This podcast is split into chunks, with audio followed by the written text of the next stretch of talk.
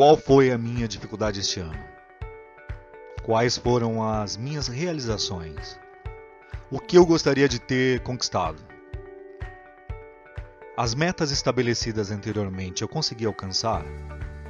Quais são os pontos que preciso desenvolver e aquele que eu posso manter no próximo ano? Quais pessoas foram tóxicas na minha vida este ano? Devo levá-las para o próximo ano? Quais habilidades sociais eu mais desenvolvi? E quais eu posso melhorar no próximo ano? O papo de hoje é como fazer uma reflexão de final de ano. Eu peço que você curta, compartilhe, comente e veja como pode ser um apoiador na descrição deste canal. Olha, te peço que siga. Siga a gente no Instagram, Ipscologio. Pode mandar direct, eu faço questão de responder a todos. A reflexão é uma atividade fundamental no crescimento individual. Todo final do ano é uma oportunidade de pensarmos em tudo o que aconteceu. É um tempo de reflexão. Nesse período, falhas são apontadas e soluções são apresentadas.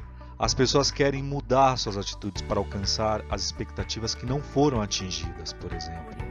Então, analisar o ano que passou e se preparar para o próximo é um hábito benéfico para a sua saúde emocional e física, já que nos permite um olhar mais crítico em relação ao futuro, pois pode indicar qualquer mudança válida para conseguir o que a gente anseia, o que você anseia. Isso ocorre porque geralmente no final de um ano completa-se um ciclo. E naturalmente, nós ficamos felizes por termos vencido mais uma etapa, e aí nós passamos a ter esperanças que o próximo ano possa nos reservar dias melhores. Essa expectativa de felicidade, ela foi construída desde o homem primitivo isso com a finalidade de aumentar as nossas chances é, de sobreviver. Os rituais de final de um ciclo ou final de um ano são muito antigos na história humana.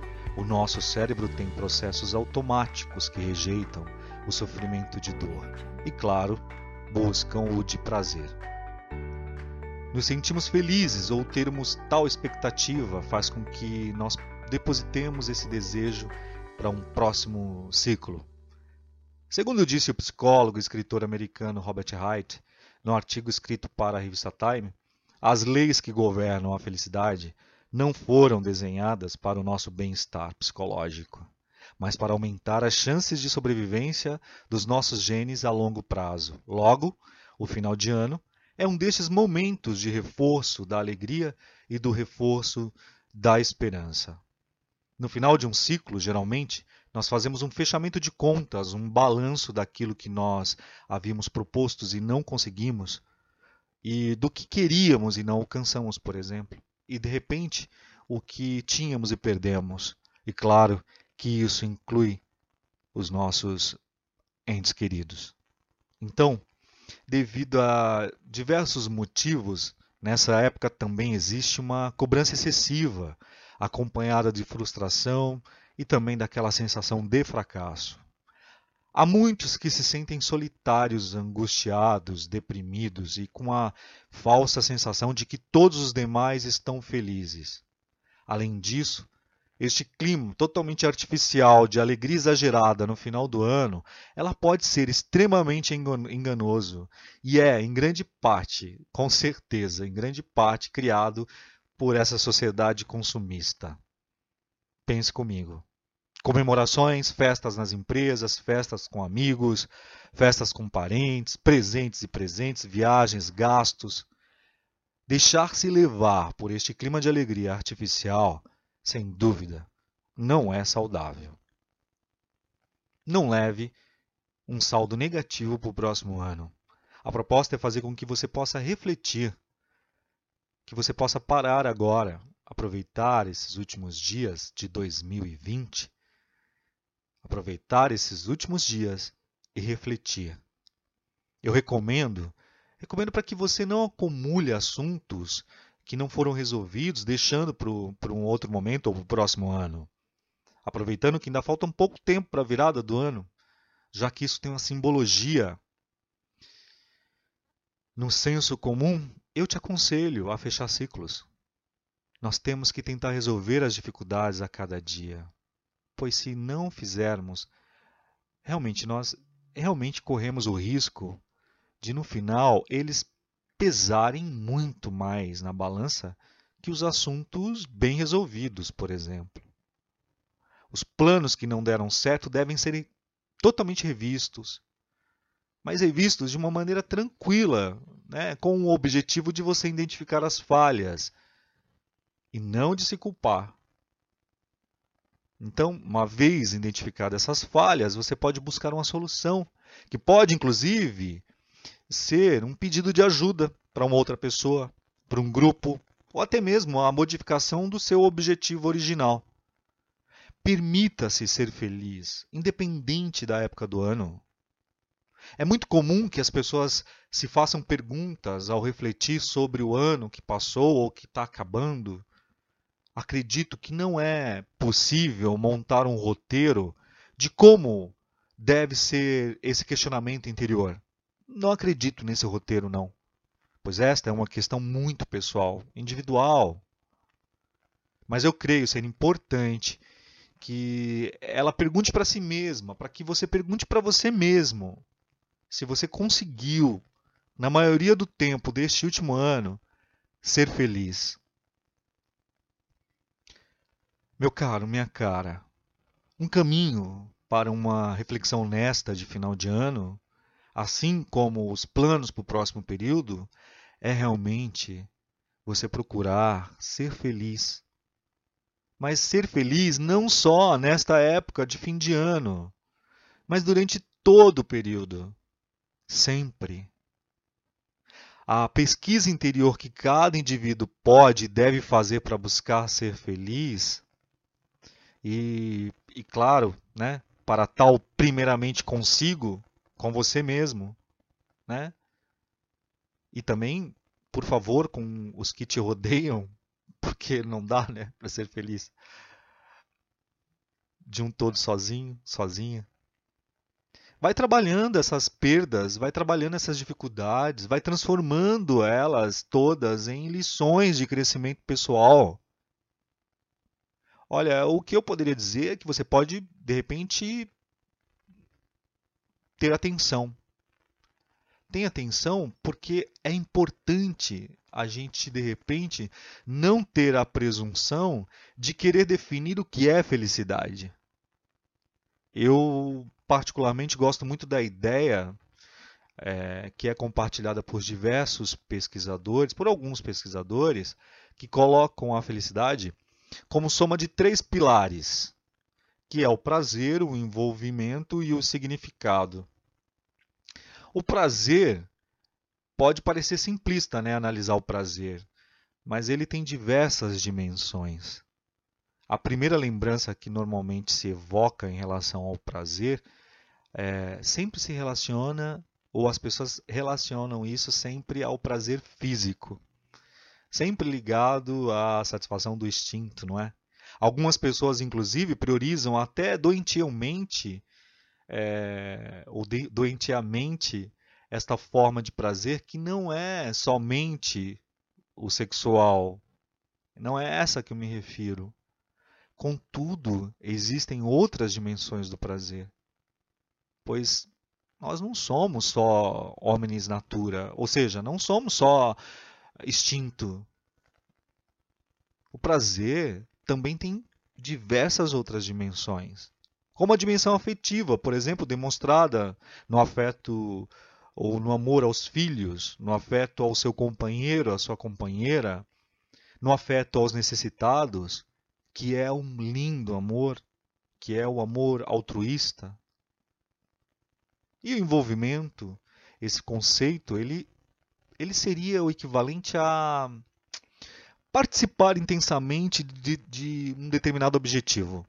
Por exemplo, há pessoas que apresentam uma facilidade natural. Você deve conhecer essas pessoas que que se envolvem ou se doam tanto, né? Se doam, doam tudo de si em determinado ou até mesmo uma ou qualquer atividade, elas vivem de maneira extremamente intensa, empenhando a sua energia que parece ser inesgotável. Eu fico abismado com essas pessoas assim. Eu fico elogio, eu, eu, eu observo, é, é inacreditável. E sobre esse assunto, tem uma pesquisadora, inclusive, a E. Pollard, que ela estudou a atividade cerebral de monges em estado de meditação através de, de, do PET scan. O PET scan é um exame de diagnóstico por imagem que é capaz de avaliar o corpo inteiro e detalhadamente. E aí ela verificou que áreas cerebrais específicas se tornavam iluminadas ao scan quando os monges atingiam um estado de bondade universal ou alegria plena, que é o que eles estavam buscando nas meditações. Nesse estado, é, ou neste estado, eles estão absorvidos uh, totalmente. Eles estão tão absorvidos que eles não percebem o mundo exterior e eles perdem a noção do tempo. Esse estado também pode ocorrer de maneira menos intensa nas situações de grande envolvimento. E mesmo em situações comuns, como tocar, por exemplo, um instrumento, pintar um quadro, realizar uma pesquisa científica e assim fazer uma oração também. Seja lá a sua religião. E se você não tem, uma observação, um estado consciente, presente. Temos aí então outro pilar que seria o significado, por exemplo. Desde os tempos antigos, o ser humano ele procura ah, através das religiões, né, através da religião, respostas para o significado da sua existência. Segundo o sociólogo francês o David Durkheim, no homem primitivo havia uma noção não muito precisa de que existia algo superior à sua individualidade. Esta coisa seria a força da sociedade anterior, que sobrevivia e a qual, sem saber, rendia um culto. Se o termo for tomado num sentido amplo, nós podemos compreender que esta força era Deus. Né? Uh, e aí, uh, este Deus adorado né, por diversas culturas, religiões, culturas, povos e etc. e tal. É, e quando eu falo aqui de religião, eu tenho um posicionamento muito claro sobre religião, uh, mas eu não posso desmerecer e também não podemos desmerecer você que não tem religião, por exemplo, uh, os benefícios que ela faz na caminhada de um determinado indivíduo que precisa daquilo e que está né, em um caminho que de repente a religião salva é, sobre esse olhar que a gente está falando agora um pouquinho de, de religião. E a gente lembra então é, que essa noção primitiva, essa concepção de divindade, ela evoluiu com a própria evolução do ser humano. As, uh, as atuais religiões oferecidas por aí, as principais religiões, elas fazem diferença na vida de algumas pessoas, sim. Né? Ela, ela oferece muito mais do que respostas quanto ao significado da existência. Diversas pesquisas elas demonstram o poder benéfico da religião na vida das pessoas, como por exemplo um estudo é, publicado por Jeff Levin, desculpa, o epidemiologista da religião que apresentou os seguintes resultados nessa pesquisa. Ele diz que as pessoas que assistem regularmente os serviços religiosos, elas têm taxas mais baixas de doença e de mortalidade do que aqueles, por, claro, né, do que aqueles que não frequentam religião nenhuma ou não acreditam nelas e tudo mais. E que aqueles que acreditam ou que frequentam alguma religião demonstram curas em diversas saúde, é, em diversas doenças como as cardíacas, a, o câncer, a hipertensão. Na verdade, essa pesquisa foi feita nos Estados Unidos e que são as três uh, principais causas de morte no país. O significado da vida pode também ser buscado por outros caminhos. O filósofo, por exemplo, o filósofo alemão Martin Heidegger, ele enfatiza o processo ou o mecanismo de afastar-se de si próprio, que é feito imperceptivelmente quando nós, uh, quando nós nos contaminamos em nossa essência por valores, verdades, desejos e necessidades que não são nossos. Em determinado momento, nós não conseguimos mais nos reconhecer, nos perdemos e perdemos o nosso significado. Esse mecanismo é, infelizmente, muito utilizado na sociedade de consumo atual, não é mesmo? O psiquiatra, uh, se não me engano, psiquiatra, psicanalista, psiquiatra e psicanalista, o Carl Gustav Jung, que fundou a psicologia analítica, ele nos aponta um outro caminho, o de, o de nos apoderarmos de nós mesmos, de nos tornarmos pessoa. Naturalmente, eu não utilizo aqui os termos filosóficos de Heidegger, nem os psicanalítico de Jung, eu, meu intuito aqui nesse bate-papo com você é apenas, apenas uh, transmitir a ideia de buscarmos sempre a nós mesmos, de termos um encontro feliz conosco. Esta é a ideia deste bate-papo. É para isso que eu te chamo para fazer uma análise, para fazer um fechamento de ciclo ou de ciclos. A proposta é te chamar para que você possa tentar encontrar um equilíbrio. A mensagem que eu, que eu deixo para o próximo ano é,